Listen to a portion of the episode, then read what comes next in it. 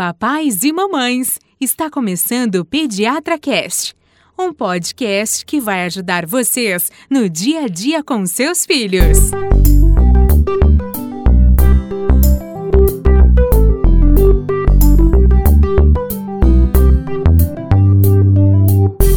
Olá, papais e mamães, está começando mais um Pediatra Cast, o podcast que vai ajudar no dia a dia com seus filhos. Hoje, num sábado bem ensolarado e bonito, eu tô aqui com a doutora Ivani Mancini e com a doutora Carolina Vince. Por que, que eu reforcei aqui os sobrenomes? Porque daqui pra frente a gente vai falar Ivani e Carolina, pode ser? Com certeza. Muito Com bem. Conta quem é a doutora Ivani. Bom, eu sou pediatra há mais de 30 anos, não vou falar o número certo, né? Senão vão, vão, vão descobrir minha idade. É, e eu, eu sou mãe de um menino, que é o Fernando, 16 anos, é um adolescente já que. Por bem ou por mal, tá longe de casa, tá? Desde agosto ele tá morando no Canadá. E é isso. Muito bem, um abraço pro Fernando. Tá, tá num país ruim, né? Tá, num país Tá ruim, triste, tá né? triste. E você, Carol? Bom, eu sou Carolina, sou pediatra, é, oncologista também, trabalho em hospital e no consultório e também mãe de duas meninas, Maria de 6 anos e Laura de 4 anos. Muito bem. E você que está ouvindo aí, eu sou o Gustavo Passe, pai do João Pedro, né, marido da Carolina, e tô aqui num sonho de realizar um podcast conversando com pediatras. Encontrei vocês que toparam fazer, e a partir de agora esse projeto é nosso. E a gente vai trazer muito conteúdo para os papais e mamães que estiverem ouvindo. Hoje a gente tem um tema, pode-se dizer polêmico, Ivani? Ah, eu acho que pode se dizer polêmico, porque eu acho que ele pode dar margem aí a algumas discussões bacanas, mas depois no final eu acho que vão se entender que não é tanta polêmica assim. Muito né? bem. Para você que, que é- caiu com a gente aqui nesse podcast, para vocês entenderem o que, que a gente vai produzir, né? A gente vai falar aqui numa linguagem bem simples e direta o dia a dia da criação dos filhos, com a visão, né? A, na verdade, a ótica e, e- Do pediatra, do é isso, pediatra. é. Então eu vou, eu vou me divertir muito conversando com vocês. A gente vai ter diversos episódios, pílulas. Então você, papai e mamãe, vai aproveitar desse conteúdo. Com certeza a gente vai ficar pertinho de vocês aí com conteúdo, com conteúdo bem legal. A diversão vai ser nossa, viu, Gustavo? É a, gente, a gente se diverte no consultório também. É isso aí. Com certeza. Consultório é divertido, E a viu? gente vai contar histórias. é, não deixem de contar histórias legais no Sim, decorrer com dos certeza, papos. com certeza. O tema que a gente vai começar então é três conselhos da vovó para você esquecer. Porém, a gente tem que falar um pouco sobre a vovó, né? Ah, com certeza. A gente não quer, de forma alguma, desmerecer nenhuma vovó. E aqui eu até abro um parênteses para minha mãe, que me ajudou muito com o Fernando, na fase de que ele era pequenininho, sempre me ajudou muito, graças a Deus. Agora, tem coisas que a vovó falava e que quer falar ainda hoje, mas que a gente precisa enxergar que tem coisa que mudou, né, na pediatria, né, Carolina? Com certeza. E o que a gente é bacana no nosso dia a dia é que muitas vezes as avós participam da consulta, porque elas vão é, dar seguimento, é isso que a Ivani falou. Elas que vão cuidar, elas que vão olhar da pela criança nas primeiras semanas e às vezes até alguns meses de vida, porque a mãe volta a trabalhar e às vezes a avó fica nesse cuidado direto. Sim, eu peço inclusive para as avós virem aqui, porque geralmente a parte gastronômica se É. acaba ficando com elas, né? Não- não- você sabe que papa de vó é imbatível, né? Então, a gente não, nunca deixa de, de desmerecer. Não, a gente não desmerece as avós de forma alguma. Eu Sim. quero até é, agradecer muito as avós que ajudam com as mães, né? Faz, faz muita diferença. E é Isso. importante a gente reforçar que essas mudanças vêm de encontro a uma medicina que, que muda diariamente, né? Então não é culpa da avó. Na verdade, a, a- a pesquisa mudou, a investigação, a busca de uma, de uma pediatria saudável, de um dia a dia saudável. Então a gente encontrou algumas respostas que na época delas não eram Exatamente. colocadas em questionamento. Com então isso a certeza. gente quer trazer justamente para ajudá-las nesse cuidado com os netos. Isso aí. Então, É isso aí. por exemplo, eu estou na situação que o João, ele, ele é, é- O dia a dia ele fica com a minha sogra, a vovó dele, Maria. Olha lá. né? Então tem é bem legal você tocou nesse ponto de trazer a avó para consulta, porque a informação pode ir se perdendo, né? a gente Lógico. sai daqui cheio de coisas, de, de anotações e na hora de passar essa mensagem, se faltar qualquer pedacinho, pode às vezes até estragar o, o, o- a rotina. Exatamente. Na verdade, viu, Gustavo? As avós vêm aqui e quando elas vêm à consulta, a gente tem muito mais pontos em comum do que não, tá? Uhum. A gente tem muitos pontos em comum com as avós, tá? A, assim, a pediatria não mudou tanto assim. Mas existem três pontinhos que a gente queria falar que são, assim, importantes e que pode realmente fazer diferença em relação à evolução da sua criança. E quais são esses, esses conselhos que a gente tem, Vani? Vamos lá. O primeiro deles é um que, que, é, que, que pode gerar realmente uma certa é, tristeza em relação a algumas pessoas que dormiam bem quando colocavam seu bebê de bruço. Porque dormir é uma coisa que todo mundo quer fazer bem, óbvio, né? Quando você tem filho, é duro, né? Você ficar acordado. E a criança é assim, é uma coisa mágica, porque a hora que ela deita de bruço, ela dorme. Então, assim, antigamente era uma era de praxe. Põe o bebê de bruço, daí ele dormia. Só que aí, o que, que aconteceu? Fala aí, Carolina, o que, que aconteceu? Aí começaram a aparecer os casos e estatísticas com relação ao risco de morte súbita. Né? Então eles começaram a observar que, que, assim, primeiro começaram a investigar o motivo de crianças, é, o porquê acontecia a morte súbita. E eles foram cada vez mais identificando fatores de risco e um deles é dormir de bruços. Ah. Então aí ficou complicada a situação, porque teve que virar tudo quanto é bebê de barriga para cima.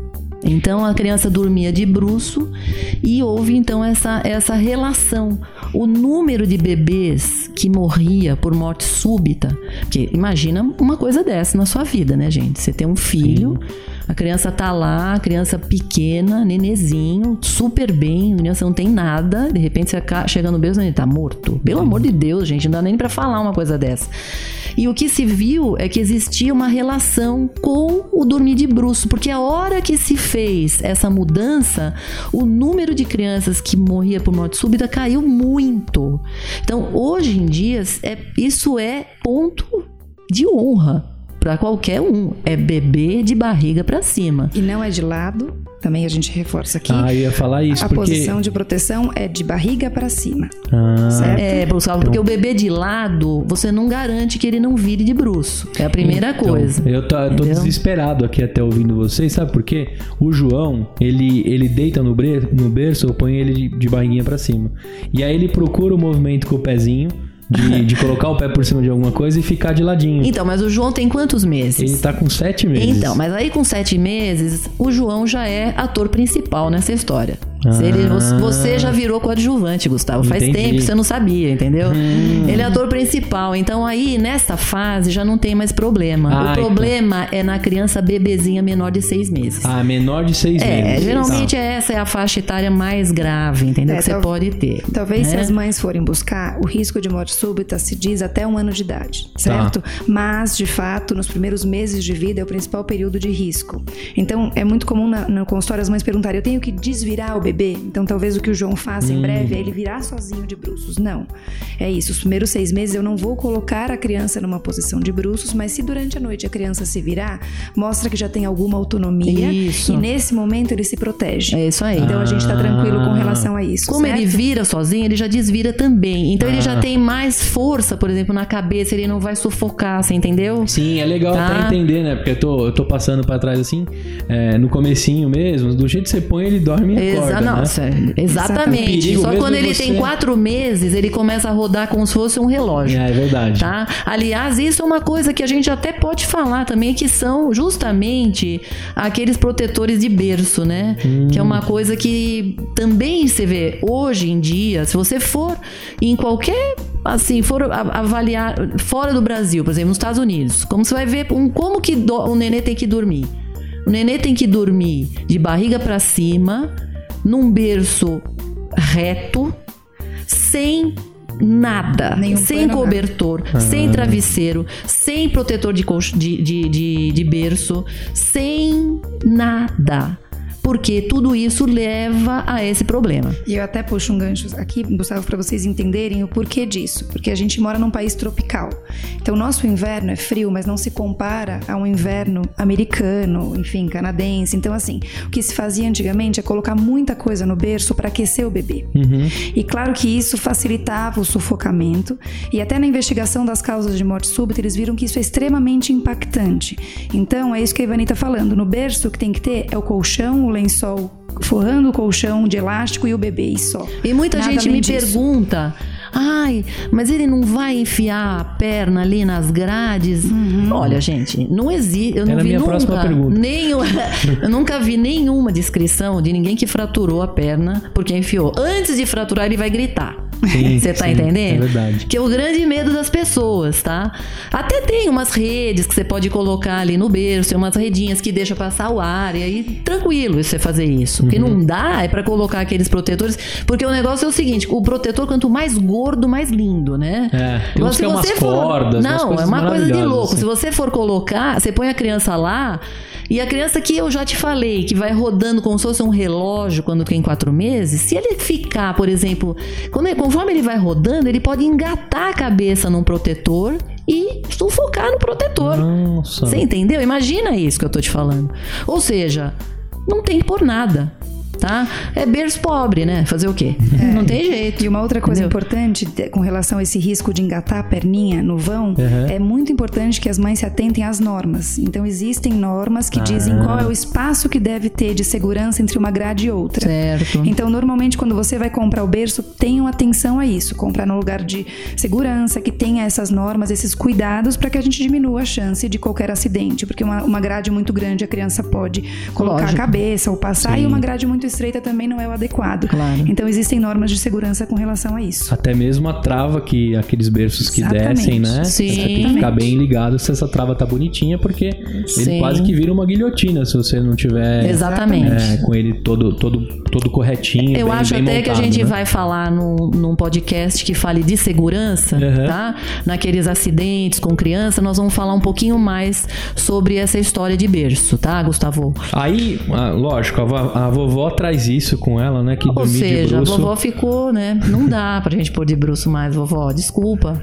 tá? Vai ficar todo mundo de barriga pra cima mesmo. E não tá? precisa pesquisar no Google. tá Mas dizendo muitas aqui que- vovós já sabem também, tá? Sim, Mas sim. a gente só fala e reforça, tá? Que Muito essa bem. é a primeira coisa. A segunda coisa que vocês me trouxeram aqui, eu fiquei bem curioso. É, não é, não é para você se vangloriar aí que seu filho tá comendo precocemente. Isso tem um perigo aí, né? De. Começar a introduzir alguns alimentos é, muito antes do necessário. Eu queria que você contasse aí qual que é o momento correto e os perigos disso. Então, até vou falar assim um pouco também com meu, minha experiência com a parte de alergia também, né?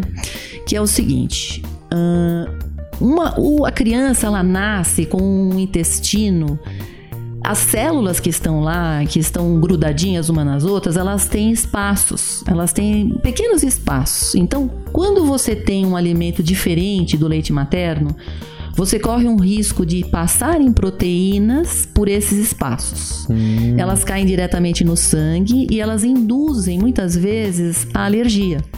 Então, o que, quando a criança vai crescendo, esse espaço ele vai reduzindo bastante. Você vai tendo células mais juntas e você vai ter menos passagem dessas proteínas. A chance de alergia ela diminui. Então, por esse motivo que antigamente se fazia, olha, eu chegava com quatro meses. Gente, isso é da época que eu me formei. Na época que eu me formei, a gente dava suco para criança com quatro meses. Isso era recomendável, mas isso mudou completamente. A gente espera até seis meses de idade, ou bem próximo disso, tá certo? Para introduzir alimentos diferentes. Tá? Então a Até criança lá, fica leite, até lá leite. De preferência leite materno, ou se a criança usa fórmula também, não há problema se for uma fórmula bem adequada. Mas olha, comida, gente, a gente espera até chegar bem perto dos seis meses. E aí talvez apareça a dúvida, mas e se for uma criança que nasceu no verão? Como essa criança vai ficar bem hidratada, né? E se aparecer uma cólica, como eu vou cuidar disso? Então a gente sabe que não é na alimentação que a gente vai sanar esse problema. Primeiro, com relação à hidratação e alimentação, tá mais do que comprovado que o leite materno é um alimento super completo para criança até seis meses de idade. Completo, inclusive, com relação à necessidade de outras vitaminas. Então a única vitamina que se justifica repor precocemente é a vitamina D e depois no próximo é, tópico a gente vai falar um pouquinho mais sobre isso.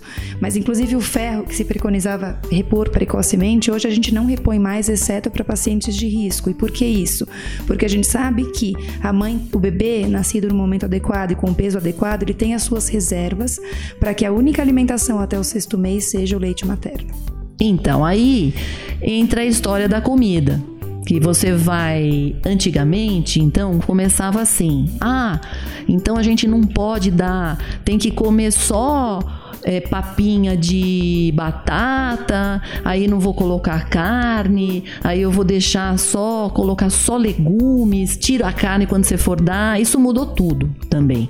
Então, hoje, o que, que a gente faz? A gente espera até bem perto dos seis meses. Quando chega com seis meses, a gente introduz e dá alimentos, todos os alimentos. A gente não espera para dar hum. peixe depois de um ano de idade. A gente não espera para dar ovo depois de um ano de idade. Porque o que, que acontece com o organismo? Quando você segura os alimentos e aí você vai introduzir mais para frente, o que se viu ao longo dos anos é que justamente essas pessoas até tinham mais alergia do que se você já fizesse uma exposição mais precoce. Hum. Então, quando chega lá com seis meses, a gente já começa a dar comida, a gente já vai liberando os alimentos e nós vamos falar também num podcast específico sobre alimentação, sobre todas essas dúvidas que as pessoas têm em relação à comida, BLW, todas essas, essas dúvidas a gente vai falar. Mas o que é importante saber é que hoje a gente já introduz alimentos e já dá os alimentos todos de um, assim, lógico que não de uma vez, nós vamos explicar isso mais para frente, mas não re, não segura alimentos para dar depois que a criança faz faz um ano, nada disso. Hoje em dia já se alimenta com tudo e vai expondo a criança bem a, a, a, esses alimentos novos. Então, o que a gente escutou do passado lá, que já pode ir dando com três meses, quatro meses, a gente tem que esquecer isso de A gente fato. tem que esquecer. esquecer. É Seis meses só. é leite e não mais se fala do Inclusive, quando é bebezinho, a gente tem muita história do chá, né, Carolina? Muita história do chá da vovó para cólica, dos cuidados, e a gente sabe que isso não tem nenhum benefício, ao contrário. Reforçando o que a Ivani falou, se a gente dá o chá, o chá vem de um saquinho, ah, não, mas eu faço da planta que tá na minha casa, tudo bem, mas é um, pode vir contaminado antes de qualquer coisa, mesmo fervendo, e não tem nenhum benefício. A gente tem outras formas de cuidar também, a gente pode falar em um outro momento oportuno sobre como cuidar da cólica do bebê, que grande parte dos bebês tem realmente essa fase de adaptação do intestino e passam por um período difícil de cólica, mas não é o chá que vai ajudar. Na verdade, até interrompendo um pouquinho, o chá ele pode inclusive atrapalhar, atrapalhar a absorção, por exemplo, de ferro do ah. leite materno. Então, na verdade, tem esse problema aqui. Então, a gente realmente contraindica. Tem um outro problema: a criança toma chá, enche a barriga de chá. A mãe acha que ela está acalmando a criança. Na verdade, muitas vezes ela está até com fome. Então ela toma chá e fica calma. Dali a pouco, o chá que não sai pra nada, daqui a pouco tá chorando de novo, entendeu? Mas nem o de camomila, que faz ele nanar gostoso, que disse também. Ele ajuda, ajuda a matar a fome, coitado, né, uhum. gente? E muitas fazem chá até sem açúcar, claro, né?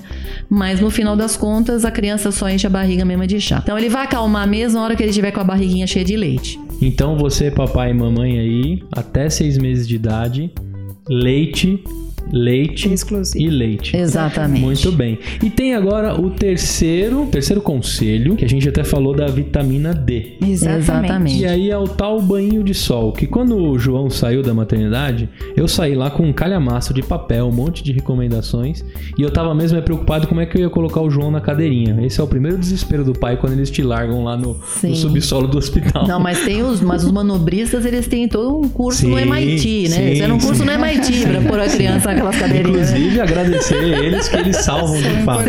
A minha situação foi desesperadora. Assim que recebeu alta, Depois que a moça falou assim: Olha, você está de alta, você pode descer com seu filho. Eu não pensava outra coisa, eu não sei como é que eu vou colocar esse negocinho naquela cadeirinha, altura e cintinho. Eu não conseguia Obrigado, pensar mais manobrista das maternidades. É, mas né? eu Nossa homenagem a eles. É uma homenagem a eles que eles manjam mesmo. Mas é bom treinar também, aí você consegue fazer uns treinos, mas eu não conseguia. Cada cadeirinha de um jeito. Pois é. Mas aí eu tava lá com um calhamaço de recomendações e eu lembro bem que tinha o lance dos banhos de sol. Só que a gente tem que tomar cuidado com isso. Contem aí pra gente quais Então- são os cuidados. Então, o que a gente falou é a recomendação: o banho de sol, tomar sol, certo? É isso que é a recomendação que não deve Sim, ser as avós seguida. falam, não falam, Carolina? Mas ele vai pôr sol. essa criança no sol, Exatamente. gente. Ele tem que tomar sol. Ele tem que tomar sol. Então, Tadinho. assim, de- Tadinho. essa orientação da maternidade, de expor o bebê recém-nascido um pouco ao sol, vem de encontro um pouco ao tratamento da, da icterícia, que acontece em muitos bebês, certo? Então, assim, é importante, é fundamental e é a única forma da gente cuidar? Não.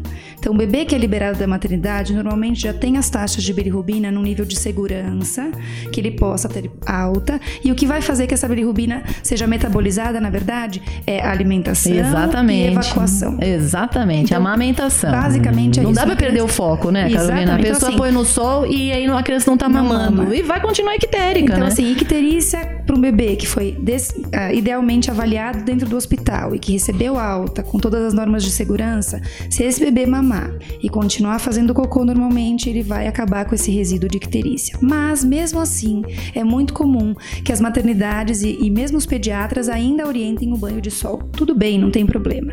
O- Respeitando o horário de segurança, então é um banho de sol cedo, antes das 9 da manhã, depois das 16 horas, um período muito curto, 5 minutos. Não é esse banho de sol que a gente está falando. Não, o que a não é gente está falando é a criança que já é maiorzinha e que no momento que ela vai brincar ou que ela vai ter a rotina no ambiente externo, ela tem que ficar exposta ao sol sem protetor solar para que ela tenha uma vida saudável. É isso que a gente ouve Olha, pessoal, avós, se a gente for certo? pensar aqui, eu sou da época que ia pra praia e não existia protetor solar. Senhor. Entendeu? Era fácil. A minha mãe nunca me perdeu na praia. Porque era a mais vermelha que tinha, era eu, entendeu? entendeu? Não, não tinha chance nenhuma de eu me perder. Agora, você imagina só como é que foi a minha pele. Entendeu? Como é que ela ficou e assim, E o risco eu, um risco, eu ainda uma tenho, doença. meu pai teve um melanoma, então eu tenho um risco e eu todo ano eu me, me cuido.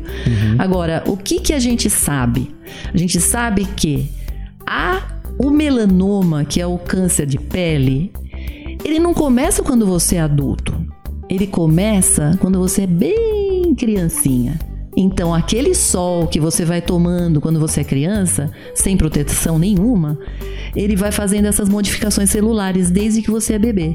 Então, gente, não dá pra pôr criança no sol. Aqui, assim, no consultório a pessoa pergunta muito, mas não tem que pôr no sol? Eu falei, olha, a gente vai pôr no sol quando a gente puder usar protetor solar, que é recomendado a partir de seis meses. Então, até lá, é na sombra. É claro que você não vai ficar em prisão domiciliar na sua casa, né? Óbvio, tá?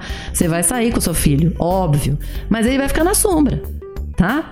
É isso, esse é o mais importante. Só Agora, tomou, proto- usou protetor? Pode. Tranquilo, gente. Aí ele vai. Aí ele pode ficar exposto. E uma dúvida, né? A, a criança sai um pouco. Não sai completamente. Às vezes sai um pouco amarelinha. Da maternidade. Isso. Sai. E leva um tempo. Sim. Até o olhinho, né?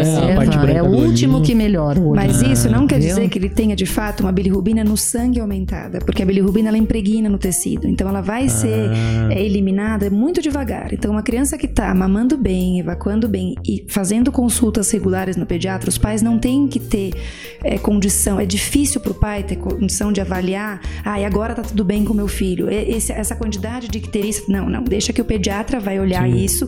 Mas um resíduo de, de, de icterícia nos olhinhos e na pele, isso é, é normal. É normal, às vezes Isso demora vai- bastante, Gustavo, Ah, tá?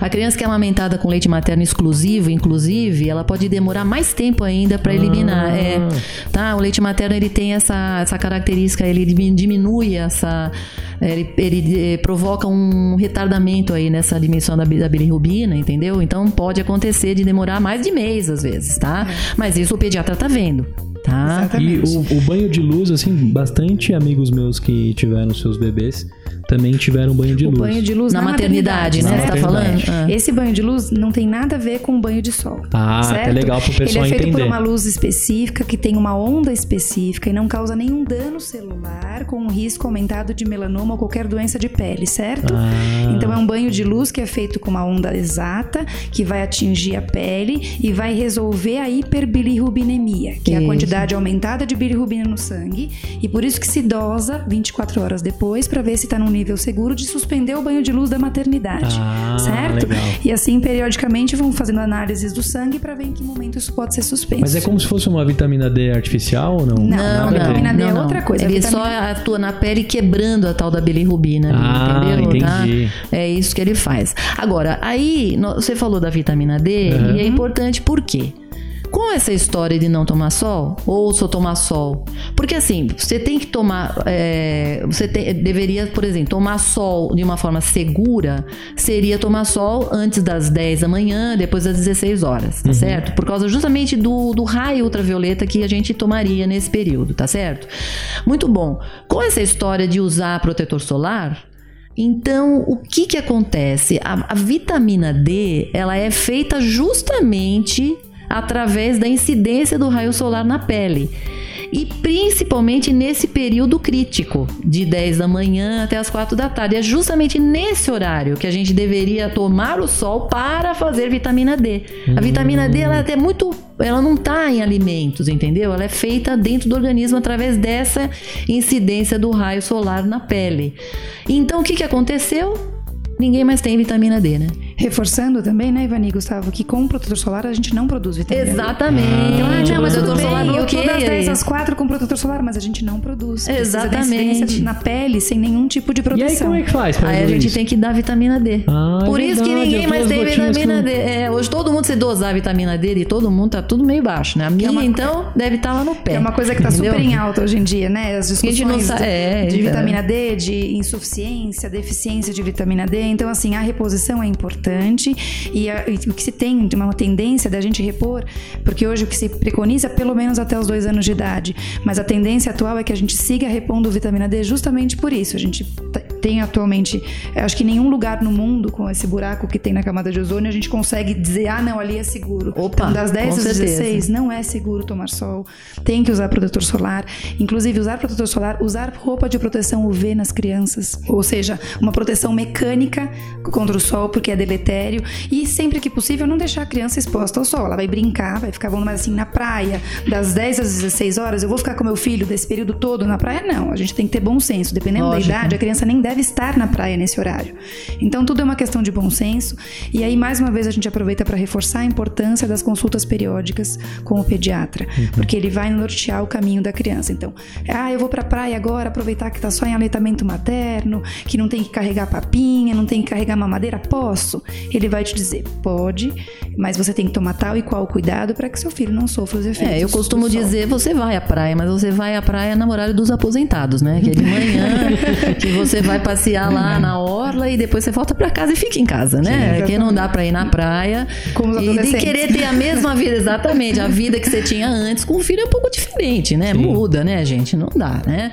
Agora, é, com relação a essa história é, da vitamina D, como você estava falando, realmente, assim, a gente vê é, que, que a reposição é importantíssima, tá? E todos os pediatras praticamente sabem disso e vão oferecer as gotinhas de vitamina D pelo menos até os dois anos de vida. O João toma todo dia duas gotinhas. É isso, Isso aí. mesmo. Tem um gostinho bom também, ele gosta.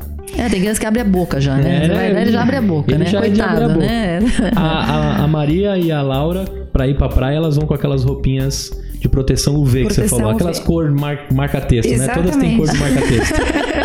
Você vê a criança de Exatamente. longe correndo. Opa, essa também, não perde nunca, né? Desde o início. E é importante, além da roupa, a gente lembrar de reaplicar o protetor solar. Isso, então, assim, olha, eu saio exatamente. de casa, doutora, fica tranquila, porque enquanto eles estão peladinhos, ainda eu aplico o protetor em tudo e eles vão pra praia. Mas a cada duas horas eu tenho que repor, né? Reaplicar. E se a criança entra na água, eu tenho que reaplicar, independente do tempo que eu apliquei esse protetor Exatamente. solar. Se certo? você pegou e passou a toalha na criança, entrou na água, passou a toalha na criança, pode reaplicar, porque senão E estamos Negativo. só para reforçar para a mãe, estamos falando de crianças que têm protetor solar na pele a partir de Seis, Seis meses, meses. de idade é quando você libera o protetor solar para as crianças que são protetores de criança.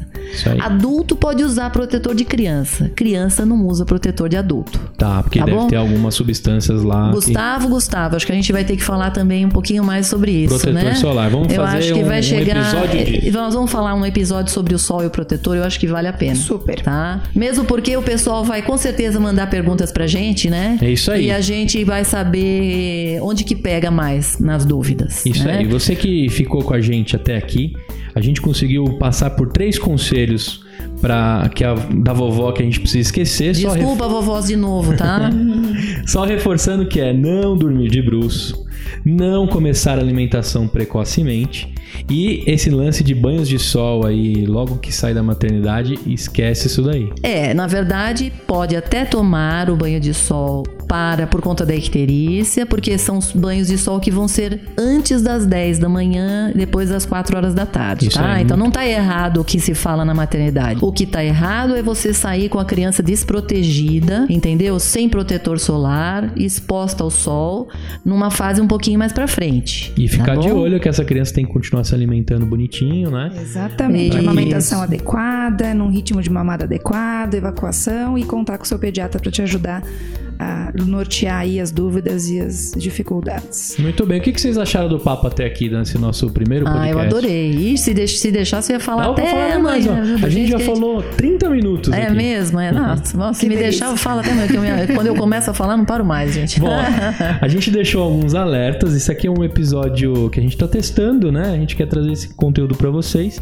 Pra você que mamãe aí que ficou com algumas dúvidas, né, do que o seu pediatra falou, do que você viu no Dr. Google, que depois a gente vai ter um episódio só pra falar do, sobre o Dr. Google e os perigos do Dr. Google, né? Sim. Se você tiver alguma dúvida, você manda lá no contato arroba pediatracast.com.br. A gente vai ler todas as dúvidas e a gente vai montando episódios conforme o que as mamães e os papais vão falando, né? Legal. Vou deixar um beijo especial aqui pro Fernando, pra Beijão, Maria filho. e pra Laura. Beijo, né? meninas. E para você que ficou com a gente até o final, a gente agradece a sua audiência. É, não deixa de comentar lá nas nossas mídias, no, no Instagram, no Facebook, no Twitter, tudo PediatraCast. Mas o principal que você consegue falar com a gente é lá no pediatracast.com.br. E a gente se vê até a próxima, né, Ivani? Se Deus quiser, vamos lá. Obrigado, Carolina. Vai ser uma Obrigada a honra de novo falar pra vocês. Muito bem, até a próxima, mamães. Até. Tchau, obrigado.